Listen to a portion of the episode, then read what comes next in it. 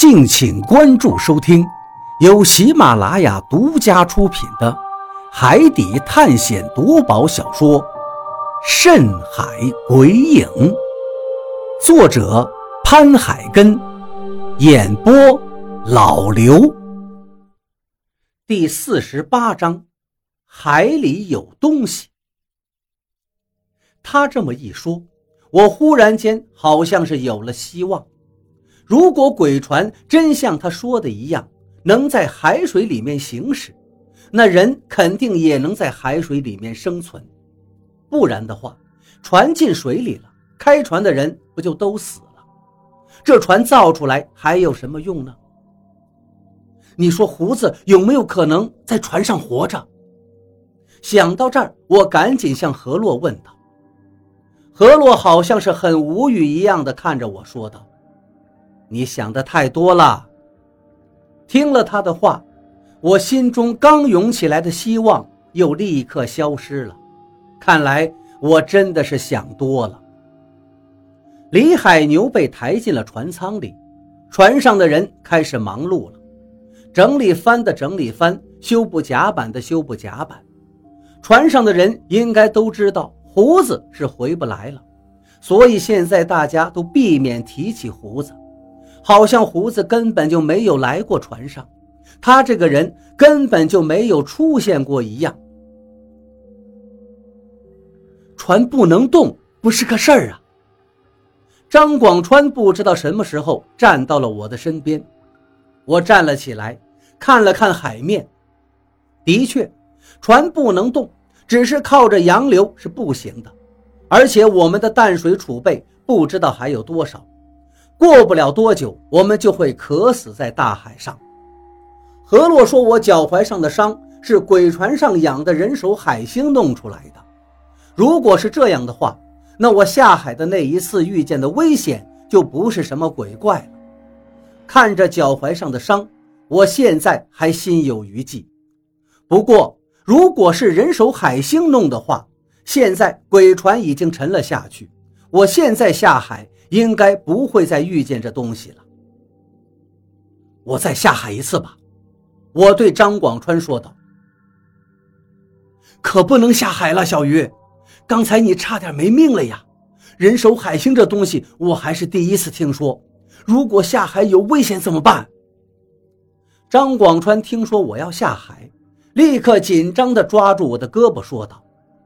被他这句话一说，我刚鼓起来的勇气。在瞬间就消失得干干净净。不下海，舵叶不能转动，这个问题怎么解决？我小声的嘟囔着。现在下海没有事儿，那些人手海星是人养的，就依附在那艘船的船底。现在我们离那艘船已经很远了，应该不会有海星袭击。何洛站了起来，淡淡的说道。他的这一句话让我立刻放心了不少。老毛，老毛！我扯着嗓子对正在拉绳子的老毛喊道。老毛一听到我的叫声，立刻向我这边奔了过来。怎么了，小鱼？我要再下去看看，看看舵叶上究竟是缠了什么东西。我说道。老毛的脸色微微一变。你脚上的伤你忘记了吗？不行，你绝对不能下去了，海图还要靠你去看呢。而且，这活按道理也应该轮到我了。我下去看，你在上面帮我拉着绳子，还是像上一次那样，如果真的有危险，你就把我拉上来。我知道老毛是在关心我，毕竟我救过他好几次，但是老毛也救过我好几次。人就是要互相依靠取暖，这是人的本能。小鱼，你就听我一次，你的脚也不方便，你胳膊上的伤就方便吗？什么也别说了，我现在就下海。我看了看老毛胳膊上的伤，忽然间心头一涌，就说道：“说完这句话，我就从老毛手里抓过了绳子，飞快地缠绕到自己腰上。”看了看何洛，他的脸上没有担心的表情。我这才确定了他的话。不等老毛反对，我就一头扎进了海水里。脚踝上的伤的确是让我有些影响，下到海水里面，游动不像是平日里那么的流畅，不过还行。我闭着呼吸，使劲的用手把水拨到身后，睁开眼睛就感觉到了一股酸涩袭来。我使劲的揉了一下，再向船尾看过去，因为这一次跳的位置很好，所以舵叶就在我的眼前，只不过上面缠着密密麻麻的东西，看样子应该是海里面生长的植物。我使劲的拽了几下，这东西直接就断掉了。总感觉好像有什么东西在窥探我一样，我转身向四周看了看，并没有看到其他的东西。舵叶上缠了很多像海带一样的植物，这就是舵转不动的罪魁祸首。我使劲的又拽了几下，可能是因为运动过量，我现在感觉呼吸有些困难，就赶紧向海上面游动起来，脑袋终于露出了海面。我贪婪的呼吸了几口，又抹了一把脸上的海水，抬头向船舷上看过去，只见船舷上靠着几个人，都在关切地看着我。没事儿，你们看，是这东西缠住了舵叶，清理完了就好了。我对他们举起了手里面的东西。海带吗？老毛在船舷上向我问道。我看了看手里的东西。好像是，但是海带我们这儿根本就没有办法人工养殖，海里面野生的也很少见，因为海带一般情况下只在低温的海域生长。我们现在待的这一片海域属于暖流，对海带的生长很有影响的。可我手里的东西的确是海带，只不过比正常的海带要肥大很多，应该是。我一手抓住绳子固定自己的身体，另外一只手用力地把手里的海带团成一团扔向了船舷。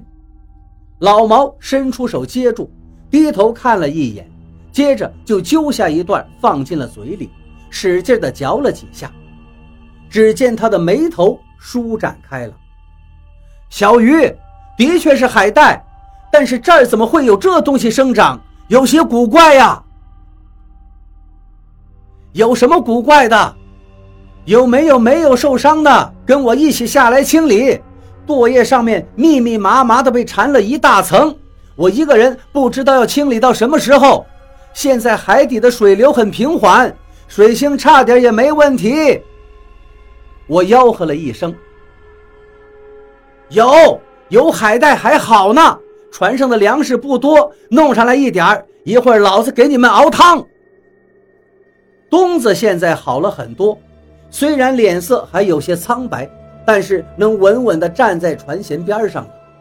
一听他这话，大禹和满仓立刻就开始脱衣服了。